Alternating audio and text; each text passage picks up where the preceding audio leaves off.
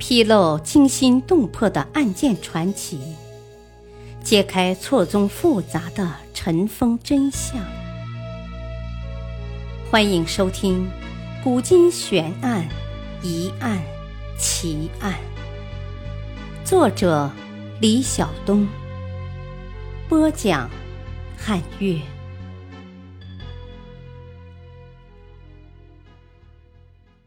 周福清案。糊涂一时，后悔一世。提及周福清，想必知者甚少；但提起鲁迅的祖父，想必是妇孺皆知。几乎所有介绍鲁迅先生生平的资料，都说鲁迅出生在一个殷实之家，少年时家里发生了一场变故，而使家道败落。而这场变故，我们一定想象不到，指的就是鲁迅祖父周福清所犯的科场案。科场案到底是怎样一个案件？为什么会使一个殷实之家迅速败落呢？让我们一起来探索一下此案的来龙去脉。周福清生于一八三八年丁卯年。一八六七年中举，同治十年（一八七一年）中进士，被钦点为翰林院庶吉士。后来又做了京西知县、内阁中书。可以说，周福清是周氏这个农耕家族跃入仕途，创造了最大的辉煌。一八九四年秋天，浙江举行乡试。周福清的儿子，也就是鲁迅的父亲周伯仪，虽然以前屡试不第，但这次仍然准备再考。另外还有周家的五户亲友，也均有人应试。他们打探到主考官殷如章是周福清的同榜进士，便凑了银钱一万两，恳求他去贿赂考官，以求中举。这可是冒风险的事情，虽然买举人一说传得沸沸扬扬，但毕竟是朝廷严禁的违法事情，一旦败露，有性命之忧。但最后，周福清还是选择了铤而走险，为什么呢？周进士基于如下几方面的考虑：其一，根据儿子眼下的实力，考取举人无望。非采取这种手段不可。其二，自己久居京城，人头很熟，有把握叩开殷如章这个人的贪欲之门。其三，一切银两都由上面五家秀才负担，自己分文不取，就能连带解决儿子的举业问题，事后还有丰厚的回报，颇为值得。这三项足以使一个头脑清醒的人做出蠢事来。于是他给殷如章书写亲笔信一封，内附银票一万两。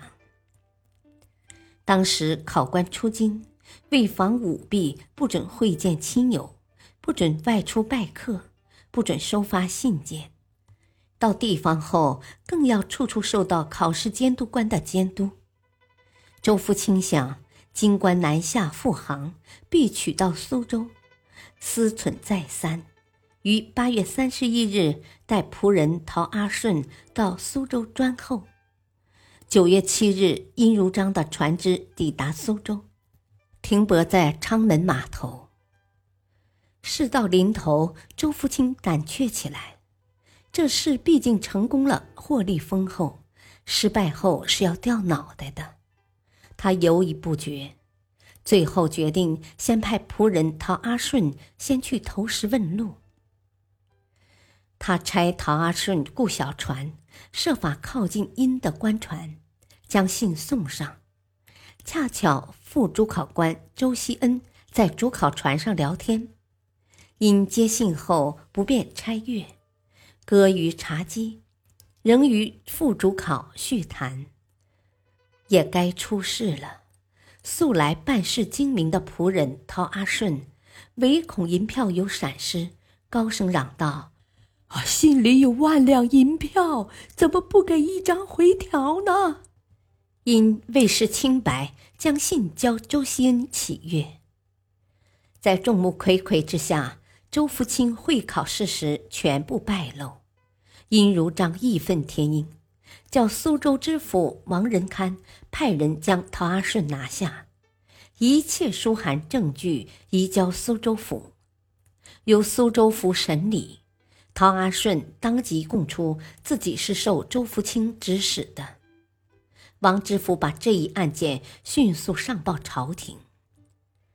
再说周福清，他见陶阿顺送信一去不回，便知道事情不妙，吓得生了病，逃到了上海。但是逃得了和尚，逃不了庙。